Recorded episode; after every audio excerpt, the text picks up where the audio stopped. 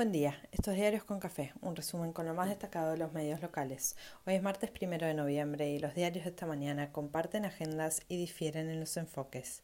El encuentro de Alberto y Lula está en el centro de la escena, con perspectiva regional y mensajes locales.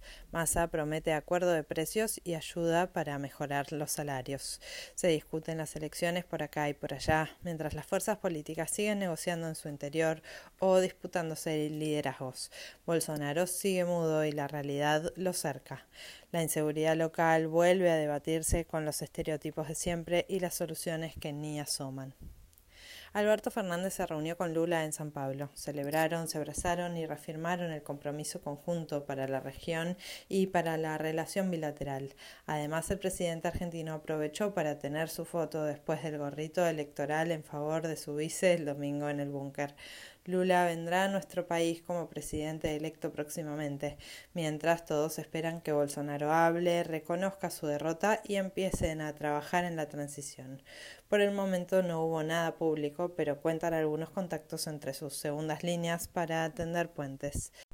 Hubo tensión con camioneros que responden al actual presidente y varios encendieron alarmas mientras se sucedieron las llamadas para felicitar a Lula por su triunfo.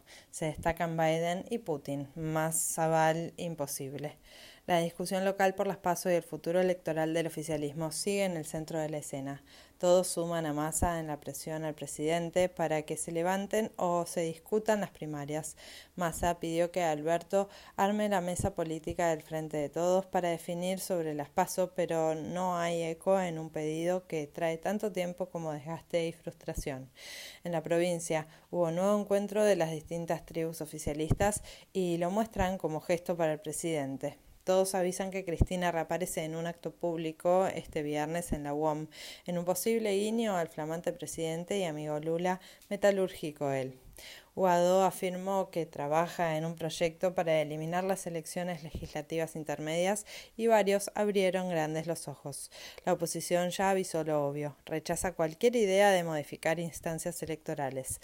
Al cerrar el día, desde el entorno del ministro del Interior, aclararon que era un debate a largo plazo, nada por ahora.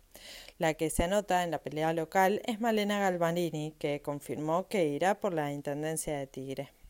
La oposición sigue con su discusión a cielo abierto. Si Bolsonaro no habló, tampoco lo hizo su referente local, Patricia Burrich, que juega en alianza con Pichetto, porque cuando de duro se trata, todos comentan los dimes y diretes en la alianza opositora respecto al comunicado frustrado para felicitar a Lula. Habrá quien recuerde el apoyo al golpe en Bolivia. Macri, Rajoy, Piñera y Uribe participarán de un foro sobre inclusión en Puerto Madero. Sí, sobre inclusión en Puerto Madero, con esos participantes. Parece chiste, pero no. Clarín publica encuestas que alimentan los egos opositores, pero no despejan ninguna incógnita. El radicalismo sigue midiéndose con Macri. Ahora Cornejo cruzó a Morales. Se conoció un video donde capacitan a militantes de Miley que trolean en redes y alimentan un poco más el malestar en la discusión pública. Melconian habló la semana pasada sobre la economía y el video circula por todos lados porque reconoce que Macri le confesó que el préstamo del FMI fue para que ganase las elecciones, que perdió. Nadie puede tildar a Melconian de kirchnerista, pero dice lo que sus opositores denuncian. Massa habló en el destape y dejó un montón de títulos. Confirmó que trabaja con Brasil en la creación de un Banco Central Regional. También aseguró que habrá algo más para los trabajadores, bonos, suma fija, más paritaria, Papá Noel. También habló de la inflación, insistió en la necesidad de desindexar la economía y contó que habrá acuerdo de precios por cuatro meses y el control no será con el precio en el paquete, sino que habrá una app vinculada a mi Argentina para controlar a través del código de barras con el celular y denunciar cuando no se cumplan los compromisos. Avisan Nación y Clarín que las empresas están asombradas y lo ven como novedad. Algo que trae más preparativos que una fiesta de 15 sorprende a los protagonistas. Según el INDEC, los sueldos en agosto volvieron a perder contra la inflación. Subieron 6,5% mensual, mientras que el IPC subió 7%. Solo algunos trabajadores del sector privado la superaron con una suba del 8,1%. Alberto Fernández se verá con el presidente chino en el G20 y avanzan para ampliar los lazos económicos y productivos con el litio en el horizonte. En la ciudad hubo paro docente en reclamo de una mejora salarial y la disposición del gobierno porteño de mover las capacitaciones a los sábados sin contraprestación en los salarios mientras los residentes y enfermeros siguen con su reclamo al gobierno de la reta que no mejora su oferta ni las condiciones laborales. En el plano judicial, la causa que investiga el atentado contra Cristina tuvo novedades. Liberan a Agustina Díaz vinculada a Brenda Uliarte y la banda de los Copitos. Se confirmó el procesamiento y la prisión preventiva de Gabriel Carrizo, el líder. Piden investigar el rol de la custodia de la vicepresidenta en la causa que sigue la violencia y los discursos de odio de Revolución Federal van tras fondos de Caputo Hermanos con el levantamiento del secreto bancario.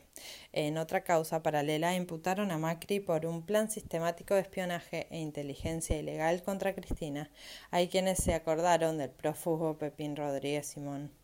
Familiares y amigos despidieron a Andrés Blaquier y se reeditó el debate sobre la mala administración de justicia, la salida de jóvenes sin contención, la deficiencia de los centros de menores y la pregunta por el destino de pibes y pibas en la marginalidad.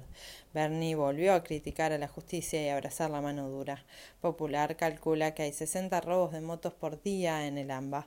En la causa que investiga el crimen de María Marta García Belsunce, la Fiscalía pidió prisión perpetua para Nicolás Pachelo. Miss Argentina y Miss Puerto Rico se casaron y generaron revuelo en las redes. Que viva el amor.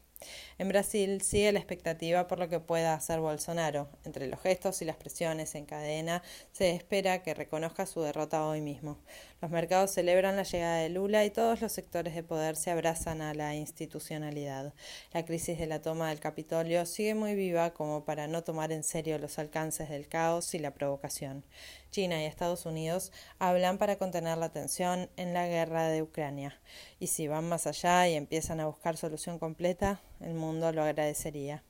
Completa el deporte con los partes médicos de la selección. Se confirmó la lesión de Lo Celso y llega muy justo al Mundial. Di María ya volvió a los entrenamientos y trajo alivio. Pogba sufrió una nueva lesión y no podrá jugar para Francia en Qatar. La AFA informó cómo será el torneo del año próximo y habrá menos descensos y más torneos en paralelo. De este modo, arranca este martes fresco y soleado.